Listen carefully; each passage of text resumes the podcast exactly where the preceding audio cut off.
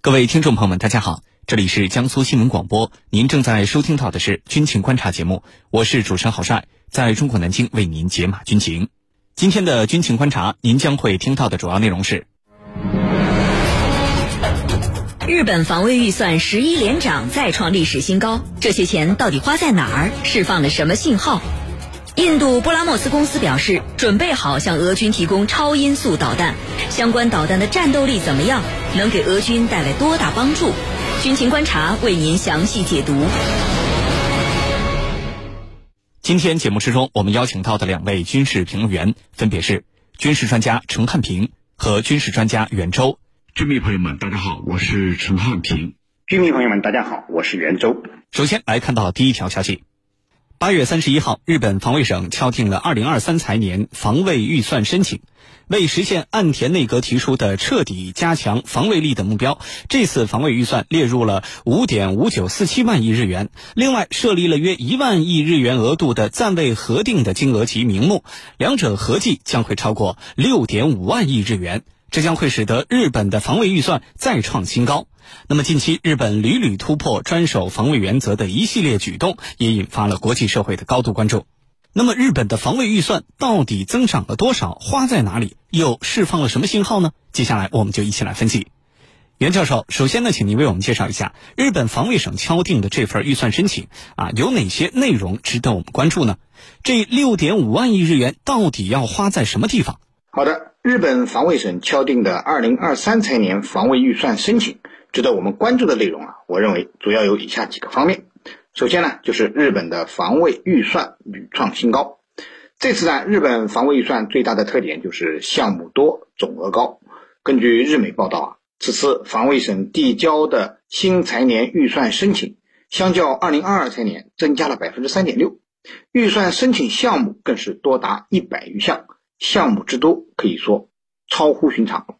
此外呢，还有大量的项目没有明确金额，也正是因为这些没有明确具体金额的事项要求的存在，所以日本二零二三年的防卫预算势必要在预算金额的基础上大幅增加，总额呢超过了六点五万亿日元，其中呢约一万亿日元额度呢是暂未核定金额及名目的项目，而日本大幅增加防卫预算，充分表明了日本的军事野心。其突破专守防卫原则、废弃和平宪法的图谋已经昭然若揭，日本由此表现出的军事动向是非常值得我们高度警惕的。其次呢，呃，日本防卫预算的项目重点侧重于加强日本自卫队的进攻性能力。在新财年的预算申请中，被日本防卫省列为第一要务的是增强从敌人导弹射程之外进行攻击的所谓防区外反击能力。按照日本二零二三财年防卫预算申请计划，日本将花费巨资，将日本的一二式陆基反舰导弹的射程从现在的两百公里提升到一千公里，使日本具备攻击敌人基地的能力。日本拟最早于二零二四年将相关导弹部署在西南诸岛及九州地区，射程将覆盖朝鲜半岛及中国的东部沿海。这表明啊，日本在军力建设上已经明显的是由守转攻了。第三呢，就是日本增长防务预算的借口。近年来，日本政府反复炒作中国威胁论，声称日本大幅增加防卫预算是为了遏制迅速扩张军备的中国。可见，中国威胁论已经成为了日本增长防卫预算的借口，而日本也由此成为了日本发展军力的主要针对对象。日本如此大幅的增加防卫预算，主要呢花费在研发装备、部署先进武器上。比如说，日本正在推进的高超音速导弹、第五代隐身战机等先进武器的研发，改装初鹰级的二号舰加贺号准航母为真航母，继续购入美国的五代隐身战斗机 F 三十五等先进武器，研发装备日本海上自卫队的新一代战舰等。在武器的部署方面，日本防卫省除了大力部署远程导弹等进攻性武器之外，为了加强防卫能力，预算申请还首次写明了宙斯盾系统搭载舰的建设费用。主持人，好，谢谢袁教授。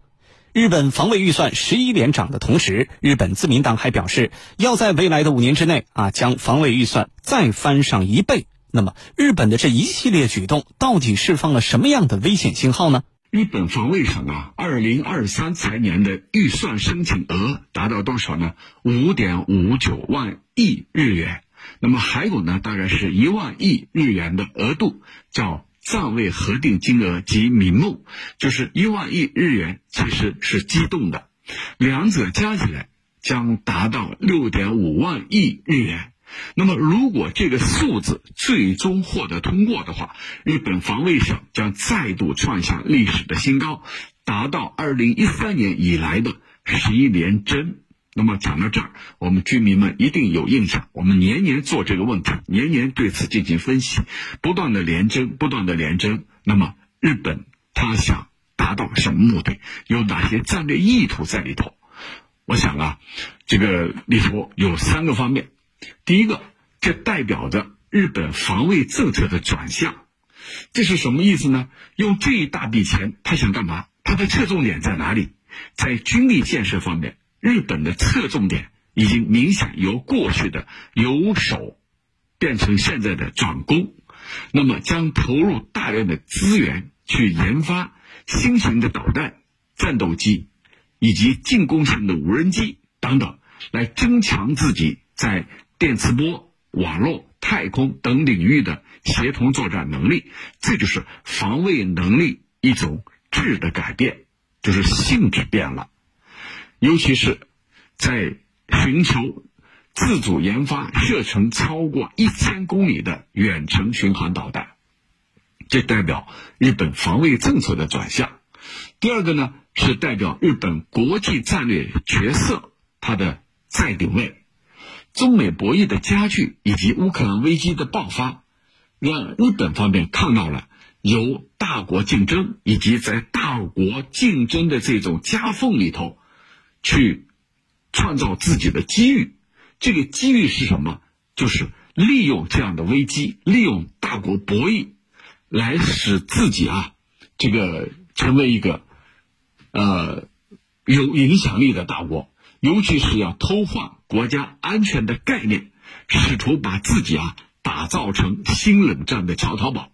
你看，日本在对俄罗斯以及对中国的这个态度上，我们都可以看出来，日本这么做就是要凸显他自身在安全领域向他的联盟体系所做的贡献和价值。他的做法就是联手美国，以台制华。